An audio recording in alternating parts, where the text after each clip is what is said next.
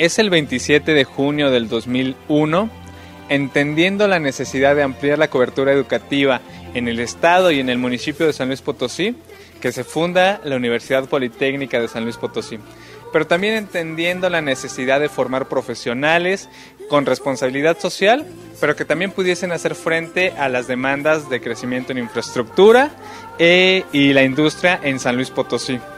Bienvenidas, bienvenidos a Educando en Son de Paz, un ejercicio de corresponsabilidad con sentido humano. Hoy transmitimos desde aquí, desde la Universidad Politécnica, donde les estaremos contando cómo se ha preparado la universidad frente a los nuevos retos que afrontamos en la educación estaremos platicando con el vicerrector, el licenciado Rafael Rostro, quien nos contará de las acciones de la universidad y bueno, también un poquito de, la historia de esta universidad. Quédense, tenemos nuestras secciones, los invitamos a compartir nuestras publicaciones, darle like, síganos en Twitter, suscríbanse a YouTube y bueno, esta es una emisión más de Educando en Son de Paz. ¡Comenzamos!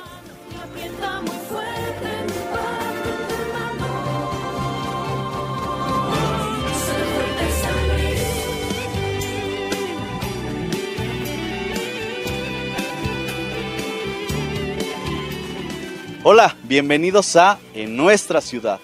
En nuestra ciudad el gobierno municipal, a través de servicios municipales, realiza la limpieza y mantenimiento del alcantarillado de la capital potosina. Por favor, mantengamos limpia nuestra ciudad, no tires basura.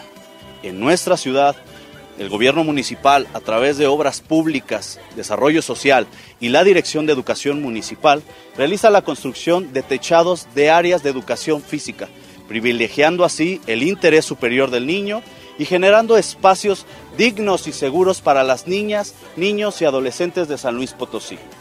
En nuestra ciudad, el gobierno municipal realiza el despeje de luminarias en la capital potosina. En nuestra ciudad, el gobierno municipal, a través de protección civil, realiza la sanitización de espacios públicos e inmobiliario urbano de la capital potosina y sus delegaciones. Esto es, en nuestra ciudad.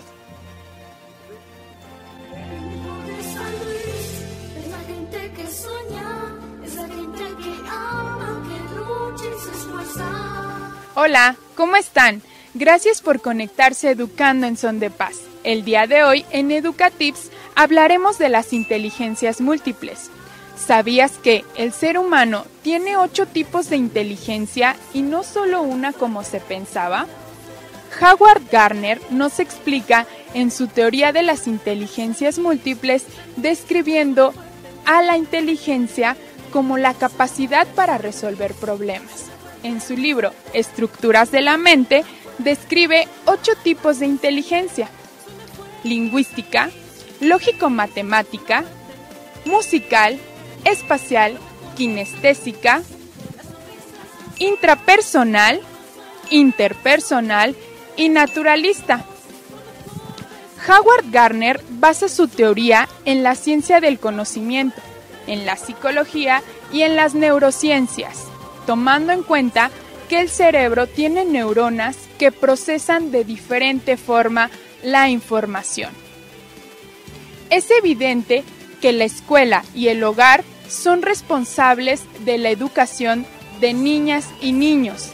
Es por ello que padres, madres y profesores deben de estar conscientes y actuar para beneficiar las emociones de las niñas y de los niños es tarea de padres y madres estimular, enseñar y comprender a sus hijos e hijas, pero también es tarea de los maestros y maestras cambiar el enfoque de enseñanza-aprendizaje, tomando en cuenta el concepto de las inteligencias múltiples al momento de enseñar y al momento de diseñar las estrategias pedagógicas tomando en cuenta los contenidos para potenciar y desarrollar habilidades y conocimientos. Si el niño no comprende a partir de una inteligencia, podemos utilizar las otras siete inteligencias múltiples. Y bueno, espero que te haya gustado. Si te gustaría saber qué tipo de inteligencia tienes, no olvides contestar el test que te voy a compartir en la página de Educación Municipal y compártenos en la siguiente transmisión de Educatips qué tipo de inteligencia tienes. Nos vemos en la próxima. Gracias.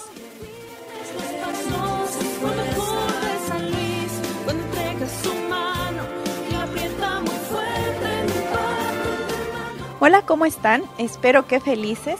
Gracias por acompañarnos. Ya es viernes, se acerca un fin de semana agradable y hoy en nuestra sección de las sabías hablaré sobre un tema que es muy importante. ¿Cómo poder abordar toda esta información que tenemos en las redes sociales y que constantemente pueden percibir nuestros niños, niñas y adolescentes? Una de las cosas que tenemos que tener en cuenta es que tanto niños como personas adultas pertenecen al grupo vulnerable. Sin embargo, tenemos que buscar la manera de apoyarlos, ya que estos, ante este aislamiento, pueden presentar cuadros de estrés, ansiedad, tristeza y enojo. Pero para eso nos, tienen a nosotros, sus papás y cuidadores, para poder apoyarlos. Una de las cosas que tenemos también que tener en cuenta es que tenemos que hablar con ellos con claridad y en calma. La importancia de brindarles información verídica de sitios que contemos con ellos de manera oficial es muy importante, ya que con ello podemos resolver sus dudas. Debemos procurar charlar, mantener la comunicación con nuestras niñas y niños y dejar que ellos tomen la iniciativa para poder nosotros abordar sus dudas y de esa manera poder resolverlas. Hay que tomar el control. Recuerda siempre tomar el control de todas las cosas que están surgiendo. Si tú como mamá o papá te mantienes tranquilo ante esta situación, ellos percibirán esa tranquilidad si por el contrario te sientes con miedo, ellos percibirán esa crisis emocional. Sin embargo, es importante que puedas tú manejar por medio de una información natural toda esta situación. Ahora que hemos regresado a clases de manera a distancia, también es importante que les hagas saber que estás para ellos, que cuentas que cuentan contigo para resolver sus dudas. Para ellos también es muy difícil enfrentarse a todos estos retos, a estas habilidades digitales que hoy tienen que adquirir. Sin embargo, te aconsejo que con calma les comentes que pueden buscar videos o tutoriales para poder resolver sus dudas y te aseguro que poco a poco irán teniendo buen resultado. Solo es necesario mantener la calma y con ello podrán salir adelante, te lo aseguro. Por último, no olvides decirles cuánto los amas. Permanece cerca de ellos para que ellos sientan esa seguridad por parte tuya y tu acompañamiento siempre. Una de las cosas que tenemos que hacer también nosotros como adultos es sonreír. No olvides sonreír.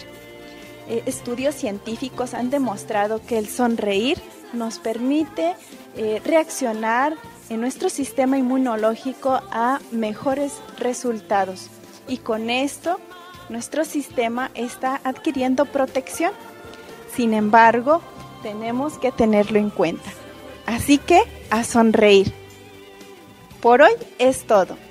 Te agradezco que me hayas acompañado y nos vemos en la próxima. Hasta luego.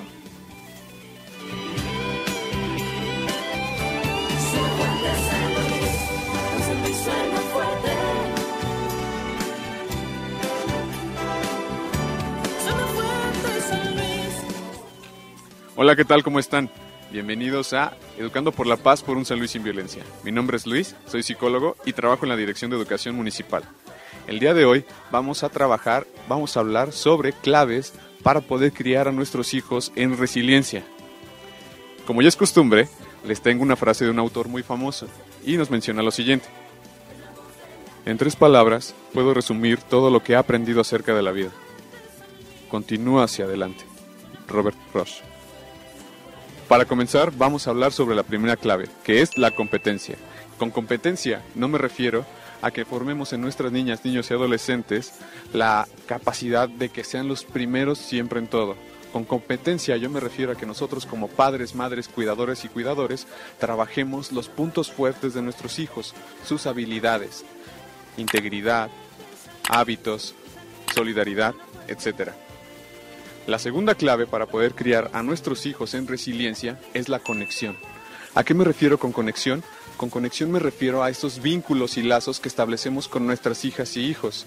Y obviamente, entre más fuertes y más seguros sean, nuestros hijos van a ser más fuertes y van a tener la capacidad de tomar decisiones de una forma asertiva y siempre expresando lo que necesitan y quieren. Otra clave para poder criar a nuestros hijos en resiliencia es la contribución. ¿A qué me refiero con contribución? Me refiero a hacer entender a nuestras niñas, niños y adolescentes a que no siempre vamos a tener todo a la mano y que hay personas que también tienen diferentes necesidades y que podemos nosotros apoyarlo cuando se necesite y esté dentro de nuestra capacidad.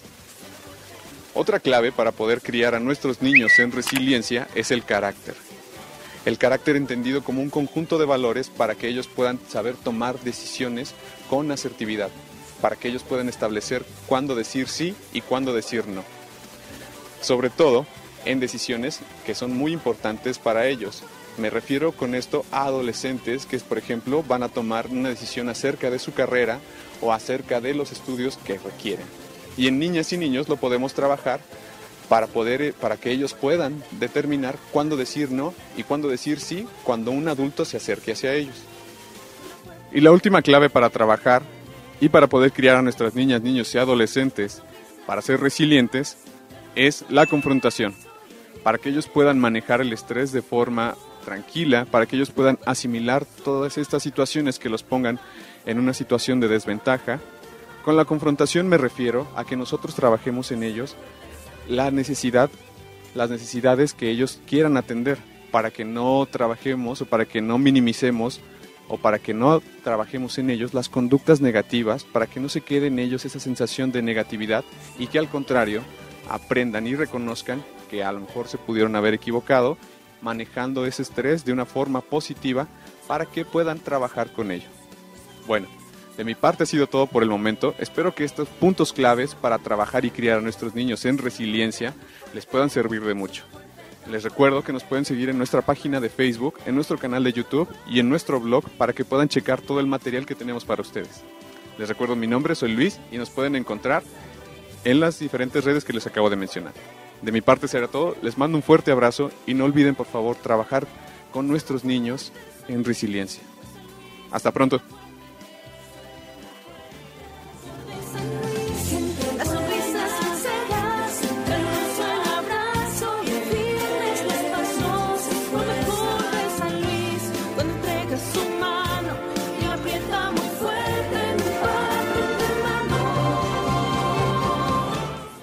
Hola, buenos días a todas y todos a, a este segmento del programa Educando en Son de Paz.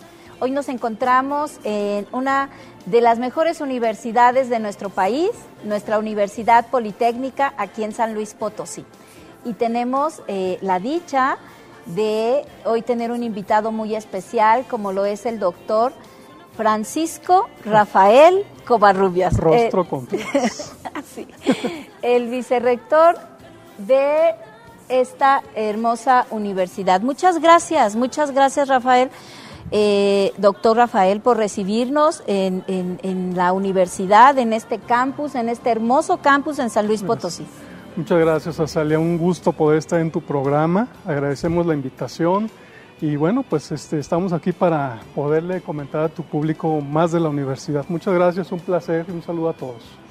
Sí, la verdad es que queremos platicar con, contigo porque queremos que se dé a conocer nuestra universidad. Sé que es muy conocida, reconocida, pero ¿quién más que tú que platicarnos más sobre cómo, cómo ha sido? 2001 inicia eh, se apertura la universidad en el año 2001. Así es. Y eh, tenemos aquí cuatro ingenierías, dos licenciaturas, tenemos más de 2.500 alumnas y alumnos, 5.200.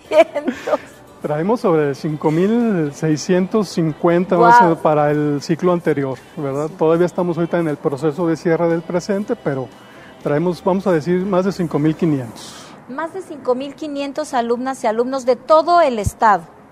Pues mira, mayoritariamente de la capital, pero también eh, tenemos estudiantes que, que, vienen de algunos otros municipios, de, por ejemplo, de Valles, de Tamazunchale, de Cerritos, de Matehuala, entonces, bueno, finalmente como institución damos el servicio y, atendemos con los brazos abiertos a, la gente que venga del interior del Estado, claro que sí. Muy bien. Eh, próximamente tenemos inicio de clases. ¿Cuándo inicia la universidad? Mira, nosotros empezamos el 7 de septiembre, ya en unos días más. En unos días más. Estamos en pleno proceso de, de, pues ya de cierre de ajustes, de los últimos ajustes para poder arrancar. ¿Hace cuántos años toma usted la, vice, la vicerrectoría? Mira, yo tengo la, pues, la oportunidad y la confianza de parte de la institución a partir de septiembre del 2015, que estamos eh, pues, colaborando y apoyando con estas funciones. ¿Cómo ha sido la experiencia, Rafael? Pues mira, la verdad es que ha sido bien interesante, porque es un cambio de, de y de alcances pues muy diferente, ¿verdad? Eh, la verdad es que en la vicerrectoría de la Universidad Politécnica la cantidad de áreas con las cuales uno tiene contacto y con las cuales uno trabaja en equipo le ayudan a uno pues a tener una visión mucho más amplia de la institución. Anteriormente yo estaba como coordinador del programa de mercadotecnia y bueno, trabajar con una plantilla de maestros, con, con un cierto número de estudiantes, sí cambia, ¿verdad? Cuando ahora uno eh, tiene que hacer una planeación y tener una visión pues de manera más integral por todos los programas y por toda la mayor parte, vamos a decir, de las áreas de la institución. Entonces la verdad es que ha sido una, un aprendizaje, la verdad, muy, muy enriquecedor. Muy bien. Doctor, eh, ¿cuál es el mecanismo que ustedes tienen para tener esta vinculación con las empresas? Porque bueno, eh, insisto, la exigencia seguramente es mayor. Así que, ¿cómo? Con estos actores estratégicos, ¿cómo, cómo, cómo trabajan? ¿Cómo ha sido el proceso? Mira, la vinculación es un, vamos a decir, ingrediente, un elemento considerado desde el, inicio de las la, eh, actividades de la universidad en su modelo. Entonces, a través de, esta visión, desde un principio se diseñaron diferentes eh, alternativas o mecanismos de vinculación con el entorno. Uno de ellos es el, programa Dual, que por cierto lo iniciamos en 2008 y que pues vale la pena decir que ahí la Universidad Politécnica de San Luis Potosí fue, fuimos pioneros en el estado. Es un programa eh, en donde los estudiantes pasan eh, vamos a decir, del semestre que tiene la universidad, tres meses en la empresa y tres meses en la universidad. Son para, para estudiantes de quinto semestre en adelante y que al término del programa prácticamente pueden llegar a tener desde 1.200 hasta sobre 2.000 horas de experiencia ya cuando terminaron su carrera. Y esto pues ha sido muy importante porque prácticamente el programa reporta un 100% de empleabilidad, es decir, el muchacho que participa en esto eh, va a quedar ya en la empresa, ¿no? Ahora, eh, tenemos el, programa de residencia profesional, que es un requisito para que los muchachos se titulen.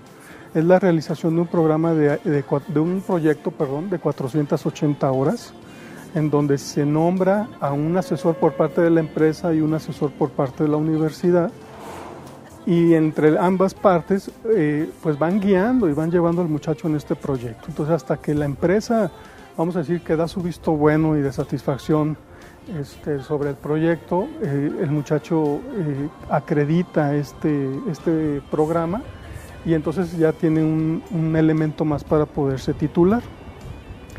Además, cada programa educativo de los que tenemos, que si me permites lo voy a mencionar, porque al principio dijimos que había cuatro ingenierías y dos licenciaturas, pero no especificamos pues, cuáles. Tenemos la ingeniería en tecnologías de manufactura, la ingeniería en sistemas y tecnologías industriales, la ingeniería en telemática o redes y telecomunicaciones y la ingeniería en tecnologías de la información. En el ámbito de las licenciaturas está la licenciatura en Administración y Gestión y la licenciatura en Mercadotecnia Internacional. Entonces, cada una de estas eh, carreras tiene su coordinador y eh, es también labor del coordinador y de, los, y de la planta docente ver cómo en sus diferentes asignaturas pueden hacer esta vinculación con, con, empresas con respecto a los muchachos. Entonces, bueno, traemos un seguimiento de egresados, traemos un taller de, de pregreso, eso es muy interesante porque faltando aproximadamente un año para que los muchachos terminen, organizamos este taller, hacemos toda una reflexión con ellos sobre sus áreas de oportunidad, sus fortalezas, y con la gran ventaja de que muchos de ellos ya están trabajando, entonces nos traen información de fuera y nosotros en ese año podemos diseñar, y lo hacemos de hecho, un plan de trabajo con ellos para todavía fortalecerlos más eh, ese año previo a que terminen, ¿verdad? Entonces todo este tipo de elementos, más los cuerpos académicos que tenemos, los cuerpos de investigación que, tiene la universidad, que colaboran muy de cerca con centros de investigación, con el mismo este, COPOSIT, con todos sus programas de, de investigación, eh, pues ayudan precisamente a que la universidad mantenga un contacto muy estrecho con las necesidades que, que tiene la industria, los requerimientos también, y que aparte nos ayuda enormemente a, a mantener nuestras asignaturas actualizadas. Claro. de acuerdo a lo que a lo que las empresas este, requieren a las necesidades reales sin duda este programa dual es un programa que vino eh, a, a, implementarse en otras universidades y es eh, fabuloso que los chicos previo y desde que el momento en el que se están formando ya estén participando en las empresas, desde la vivencia de esta experiencia, de generar estas competencias en ellos para que sea así la teoría que es fabulosa, pero al mismo tiempo la experiencia, la práctica porque también hay varias certificaciones que se realizan en la universidad. Es así, ¿verdad? Sí, el programa de certificaciones es otro de los modelos importantes de, de nuestro, los, otro ingrediente importante de nuestro modelo. Desde prácticamente el segundo semestre, todos nuestros estudiantes tienen acceso a certificaciones. Vale la pena decir que una de las, bueno, todas son importantes, ¿verdad? Pero una que es eh, pues trascendente por su naturaleza es la certificación en el nivel de inglés, que también es un requisito de titulación. Nuestros estudiantes para poderse titular eh, pues deben de tener una certificación en inglés. Actualmente es el, nivel B2. Entonces, eh, esta certificación y luego en segundo semestre también están las certificaciones de todo lo que es eh, Microsoft Office, que es toda la parte de ofimática, Excel, Excel Expert, Access, PowerPoint, entre otros, pues les brinda las herramientas básicas, vamos a decirlo de inicio, para poder este, incursionar en el ámbito laboral. Pero sí es importante decir que cada programa educativo, cada carrera, tiene sus eh, certificaciones de especialidad propias. Entonces la verdad es que eso eh, pues le representa a nuestros egresados eh, ventajas competitivas muy, muy, muy, muy relevantes al momento de estar ya colaborando en una compañía, con una empresa en la industria, en la zona industrial o en cualquier otro ámbito, ¿verdad? Y, por ejemplo, ¿ustedes tienen contactos con el extranjero, con industrias fuera del país? ¿Cómo promueven en las y los estudiantes que ellos quieran quizás irse a estudiar a otro país, fortalecer el inglés o, otras competencias, ¿no? De su misma carrera, por ejemplo. ¿Tienen estos programas también? Mira, sí los tenemos. Es un área que también hay que fortalecer en la universidad, pero se hacen esfuerzos importantes por mantener vinculación. Te voy a poner un ejemplo. Eh, hemos trabajado con universidades en Polonia o en Rumania, en donde el maestro del noveno semestre de la carrera, por poner un ejemplo de mercadotecnia, que trae una materia que se llama plan de mercadotecnia, eh, se trabaja en colaboración con un profesor nuestro y el grupo de, de, la universidad de, estos países trabaja en diseñar un plan para exportar un producto, un bien, un servicio de aquel país a México. Y el grupo de México lo que busca es un plan para, para exportar a, Polonia, a Rumania, y con los dos profesores trabajando como facilitadores. Entonces la verdad es que ese tipo de vivencias pues son muy importantes, necesitamos fortalecerlas eh, y también buscamos, como tú bien dices, fortalecer la cuestión del inglés. Hemos tenido a través de algunas becas de, todavía cuando estaban, ahorita ya no están, de las becas Proyecta 10.000 y Proyecta 100.000, pues grupos de estudiantes eh, y maestros también que estuvieron en Canadá, en Estados Unidos, fortaleciendo el idioma. La verdad es que cuando tú hablas y, tienes contacto estrecho con, la industria, una de las eh, inquietudes más sentidas es precisamente el inglés, ¿verdad? Entonces eh, lo tenemos muy claro y, en ese sentido la universidad eh, pues lleva a cabo acciones como las que te comento para fortalecer esa parte del perfil de egreso de nuestros estudiantes. Claro, el idioma del mundo, dicen por ahí. Eh, doctor, ¿cómo la universidad fortalece el desarrollo eh, en las chicas y en los chicos de participación social?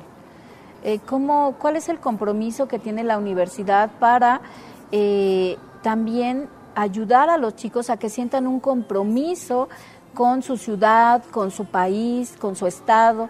Creo que esa parte es muy importante. ¿Cómo, ¿Cómo hacemos para generar responsabilidad social con nuestras alumnas y alumnos? Fíjate que ese es un tema bien interesante y yo te diría que uno de los que más satisfacciones nos, nos da. Cuando la universidad eh, inició en 2001, pues como mucho, como tú recordarás, como tu público recuerda, estábamos ubicados allá en la Alameda, en el antiguo templo carmelita, ¿verdad? Eh, y en 2008 nos cambiamos a este campus no está como está ahorita, ¿eh? Eh, todos los alrededores. Si, usted, si, si, la gente se acuerda, creo que el, pavimento de, por ejemplo, de Coronel Romero llegaba este, a, mitad de la calle, ¿verdad? Sí, yo creo que a lo mejor no te tocó todavía. este, pero en el momento en que llega a la universidad empieza a hacer una labor muy interesante de de apoyo y de integración con las comunidades que estaban aquí cercanas, con las escuelas. Tenemos un, programa de colaboración muy cercano con las escuelas primarias que están aquí en los alrededores de la universidad. Y empezamos a diseñar un, proyecto de, apoyo eh, solidario y de social con todas las comunidades. Actualmente tenemos un área de responsabilidad social, ¿sí? un programa de voluntarios. Hemos trabajado con PERAG, en donde eh, invitamos e integramos grupos de estudiantes que van, por ejemplo, a las... A las nosotros les decimos las escuelitas, ¿verdad? Aquí de, los, este, de, los alrededores, de las primarias, y los muchachos nos ayudan eh, dando clase de, español, de matemáticas a los niños. Eh, hay, programas en donde vamos y ayudamos a no sé cómo decir, eh, en los alrededores de la escuela hacer una limpieza general de toda la escuela o, apoyar en lo que es el mantenimiento de, los salones, de las aulas. Eh, en diciembre hacemos campañas para recolectar eh, juguetes, para visitar hospitales. La verdad es que la universidad hace muchas acciones de responsabilidad social que ayudan al, al estudiante a tener ese compromiso con su, con su comunidad pero que también lo hacemos como parte de lo que es un compromiso de la, de la institución, ¿verdad? No, no, no solamente es verlo como el, el, cómo desarrollar en los estudiantes ese sentido, sino también cómo la universidad asume ese compromiso con su misma comunidad, ¿no? Pues la verdad es que tenemos, insisto, un, programa de responsabilidad social bien padre que buscamos también hay que decirlo, ¿eh? con cierta discreción, porque no son acciones que busquemos este, la cámara y, la iluminación por este tipo de acciones, más bien lo que buscamos es que sean acciones muy concretas en bienestar de, nuestros vecinos, de las comunidades y, que sea parte de nuestro compromiso como institución. Claro, y saber que esta, esta formación es integral y que sin duda tener claro, a mí me llamó mucho la atención en una ocasión que estuve en una universidad, que voy a omitir el nombre, que yo estuve ahí impartiendo una conferencia con alumnos y alumnos, alumnas, y me decían, eh, Pues sí, hay muchos problemas, pero pues nosotros no, no es nuestro problema. Y eso me llamaba la atención porque sin duda las problemáticas que puede tener nuestro país o nuestro estado, nuestra ciudad, necesitamos que se involucren. Necesitamos que desde su formación eh, educativa los chicos sepan y desde primaria, por supuesto, ir construyendo ciudadanía y que ellos sepan y se sientan parte de la solución. Entonces, qué bueno que ustedes lo trabajan en la universidad, a mí me parece fundamental, fundamental que no nos olvidemos de y estar eh, promoviendo en nuestras alumnas y alumnos eh, su capacidad de participación, porque su ciudad los necesita. Entonces esto es muy importante. Y bueno, como para ir cerrando la entrevista, doctor, la experiencia, ¿cómo podríamos decir así en general? ¿Cómo es la experiencia? ¿Cómo ha sido? Grandiosa, ¿sí? Es que te voy a decir, Azalea, la verdad es que, mira, yo tuve la oportunidad de ingresar a la Universidad Politécnica en enero del 2003. Eh, en, ese, eh, en ese inicio de ciclo, la primera generación estaba por iniciar su cuarto semestre o el segundo año de la carrera. Y no me olvido, ¿eh? No me olvido de ese primer día de clases cuando iba subiendo, buscando mi salón, cuando los muchachos estaban afuera esperando al maestro. Eh, y, desde ese momento, este, yo quedé de veras enamorado de la educación, especialmente de la educación pública, porque transformamos vidas, Azalia. La verdad es una cantidad de historias en donde eh, se da uno cuenta que con un pequeño granito de arena que puso uno, como maestro o como institución, hoy ves egresados realizados, exitosos, con su familia, y el sentir que uno insisto, eh, con un granito de arena, pero forma parte de ese proyecto de vida exitoso, pues no, se, no, se, no tiene precio. La verdad es que nosotros ese tipo de satisfacciones son de las que vivimos. Entonces, eh, a lo largo de estos años y convivir con mis compañeros eh, maestros, porque pues hay gente que conozco desde que entré, ya estaban aquí. entonces, realmente esto ya se convierte en una familia. Y, y la experiencia como te digo, pues qué voy a decir, pues ha sido fenomenal. Yo la verdad me siento muy afortunado y muy privilegiado, no solamente de colaborar con la universidad, sino de, trabajar por la educación. Claro. ¿verdad? que eso es una realización muy fuerte. A mí me encanta que lo diga, doctor, porque darle un sentido humano a la educación es lo que necesitamos. Así es. Eh, esta parte de poder decir es que lo que nosotros estamos haciendo transforma vidas, porque de verdad la transforma. Y cuando nosotros amamos lo que estamos haciendo, eso se nota, se proyecta y además podemos contagiar a otras personas. A mí me parece que también nosotros hacemos procesos transformadores, sí en la vida, de las chicas y los chicos, pero además también somos seres inspiradores, así que estoy segura que en su caso también sucede. Sí. Bueno, a lo mejor no soy el más apropiado para decirlo. Sí, yo estoy segura que sí. Y bueno, lecciones aprendidas. Uy, joder. Poquitas, si Muchas, quieres más todas, de alguna. La, la primera que te diría es que cuando uno tiene la vocación, la convicción, de transformar vidas, de, ayudar a formar gente, no debe haber obstáculos. Yo me acuerdo de, insisto, de, esa experiencia cuando estábamos en el centro, en donde pues eh, eh, la universidad empezó con, algunas carencias, ¿no? no había cañones, no había tecnología, este, las aulas no estaban precisamente en las mejores condiciones, pero esos no son elementos para que a uno eh, esa vocación o esa esos obstáculos lo detengan. Entonces yo creo que cuando tenemos esa vocación, eh, uno encuentra la creatividad, las maneras de poder eh, hacer su labor. La otra, bueno, pues creo que está claro que sin educación, sin investigación, sin desarrollo tecnológico, cualquier país, ¿eh? Incluido definitivamente el nuestro, pues no vamos a alcanzar los estándares y los objetivos que buscamos. Yo soy un convencido de que cuando nos ponemos a buscar la causa raíz de los problemas de nuestro país, indudablemente vamos a llegar a la educación. Es correcto. Entonces, creo que eh, eso a nosotros nos, nos, implica un mayor compromiso de la labor que hacemos todos los días. Eh, y bueno, ese, es otro aprendizaje, otra convicción que, me atrevo a decir que la tenemos como universidad, no nada más tu, servidor. Y por último, porque no, no, pueden ser todas, ¿verdad? Pero el trabajo en equipo, este, Azalia, la verdad es que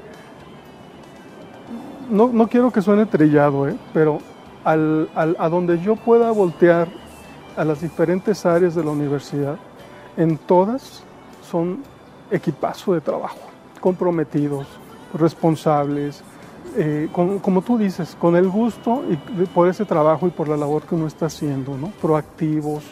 Entonces la verdad es que eh, cuando uno tiene un, un, equipo de trabajo como el que tenemos todos en la universidad, eh, el trabajo es más sencillo, más fácil, hay problemas, hay retos, pero definitivamente eh, los resultados, eh, se, se, llega al resultado y en este caso de la universidad, pues yo diría que, que ahí están a la vista, ¿no? Claro, claro, y yo creo que como ahorita, ¿no? Que tenemos el gran reto de esta pandemia, en, en, nuestro país, en todo el mundo, y que tienen que seguir los procesos educativos, tenemos que seguir trabajando y tenemos que seguir diseñando estrategias para lograr esos procesos eh, de aprendizaje de nuestras alumnas y alumnos.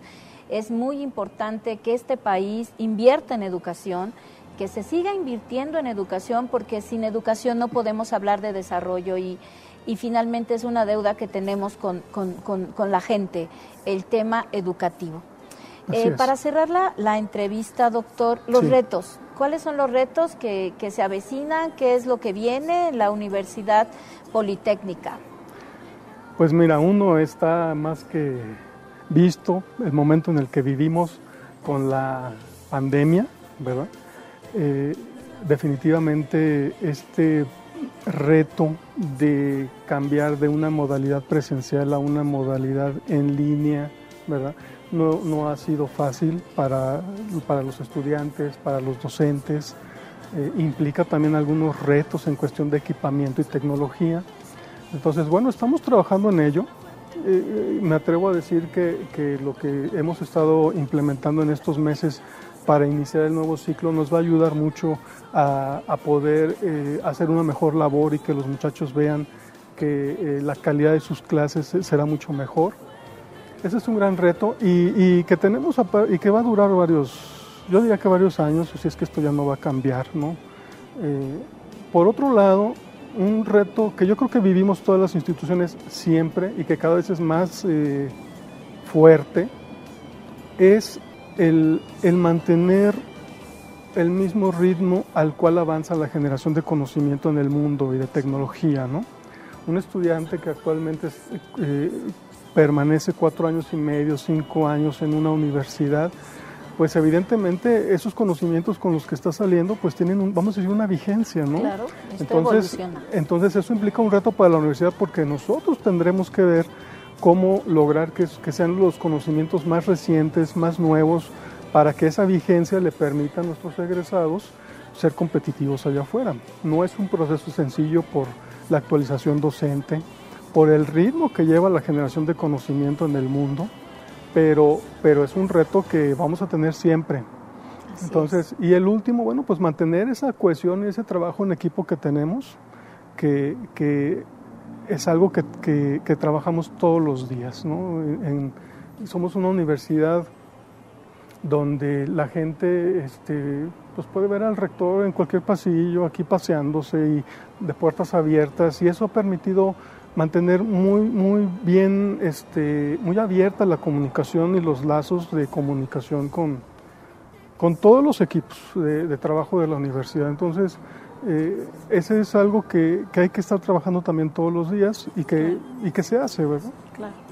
Pues bueno, yo quiero, quiero agradecerte, doctor Rafael, por, por esta Gracias. entrevista. Me encantó, me sentí muy cómoda. La verdad es que sin duda la Universidad Politécnica es un actor estratégico para el Ayuntamiento de San Luis Potosí y para ir avanzando también en los logros, no solo desde la Dirección de Educación, sino en todas las demás áreas en las que estamos ahí trabajando. Eh, saludos por favor al señor rector, parte, que, claro hemos estado sí. cerca, hemos, hemos trabajado en equipo en muchos proyectos y la verdad me, me, me, me siento muy orgullosa de esta universidad, me siento orgullosa de lo que ustedes están trabajando, de nuestros egresados y egresadas. Y bueno, pues felicidades por todo esto. Sé que vienen nuevos retos, estos desafíos, pero, pero sabes, también siento, siento que es la oportunidad, es la oportunidad que tenemos todas y todos de migrar a otros procesos, de hacer las cosas distintas y de asumir esto con toda la alegría, la voluntad, porque vamos a salir adelante y nos va a ir y nos, y nos está yendo bien. Así que, pues muchas gracias. Pues esta es su casa, cuando Gracias. gusten. ¿Mm? Muchas gracias y bueno, a todas las personas que nos siguen, de verdad, les agradezco infinitamente sus mensajes, sus ideas, eh, el que siempre me estén ahí escribiendo en lo personal y también en el, en el grupo del, del programa, en la emisión del programa. Seguimos trabajando para ustedes. Ahí nos pueden anotar qué otros segmentos quieren que agreguemos, qué otros temas les gustaría que estemos abordando desde el programa Educando en Son de Paz. Muchas gracias y sigamos construyendo, sigamos construyendo para mejorar nuestra, nuestra ciudad y nuestros espacios. Gracias y hasta la próxima. Muchas gracias. Gracias, gracias.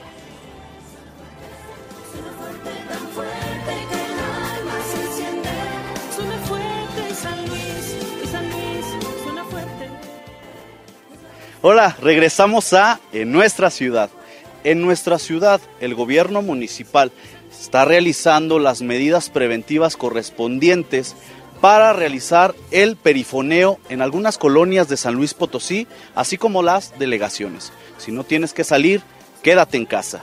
En nuestra ciudad, el gobierno municipal realiza a través de las cuadrillas de sana distancia las medidas preventivas correspondientes. Por favor, no lleves a estos espacios públicos a niñas y niños o adultos mayores. Cuidémonos, cuídate.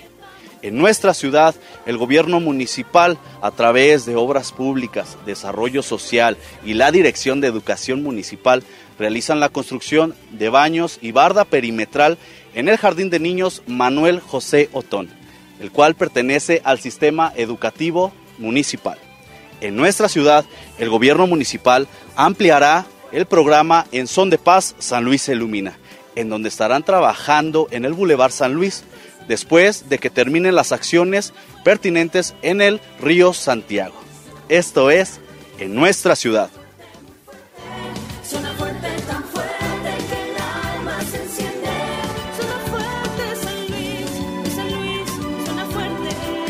Soy porque somos. Ubuntu.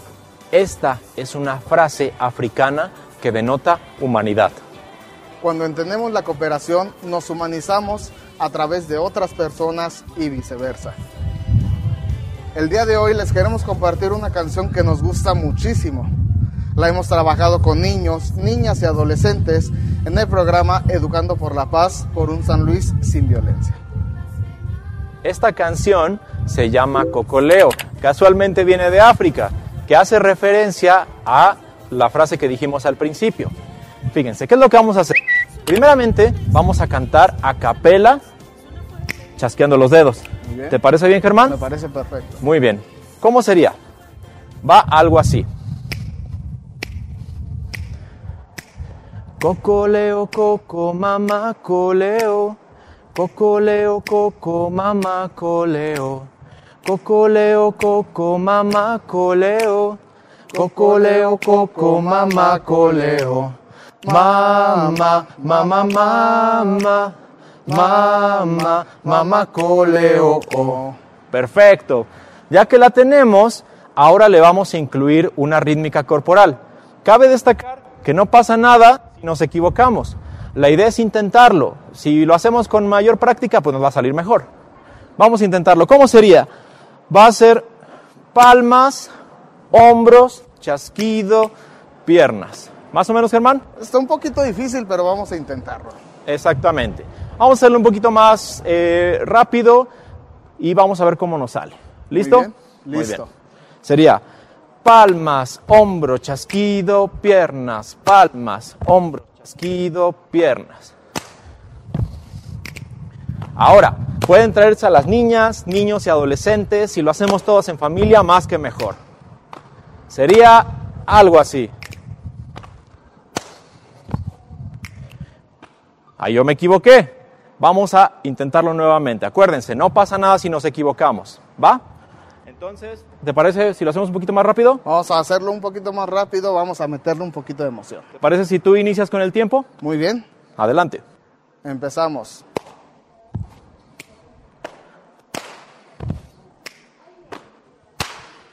Yo inicio. Cocoleo, coco, mamá, coleo. Cocoleo, coco, mamá, coleo.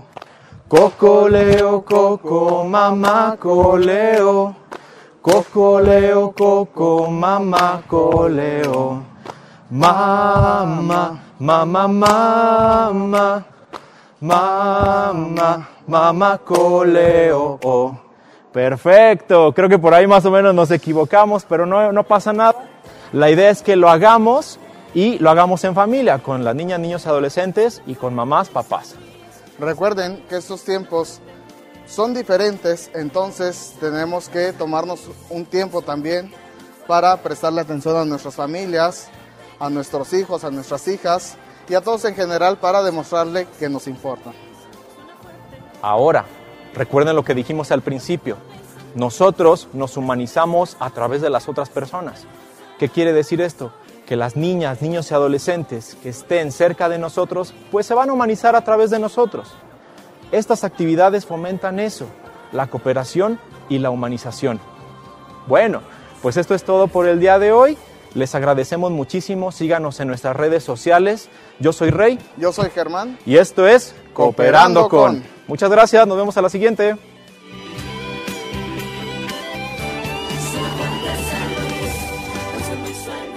Actualmente la Universidad Politécnica cuenta con seis ingenierías y licenciaturas con las cuales atiende las demandas económicas y sociales que tenemos en el Estado y en el municipio.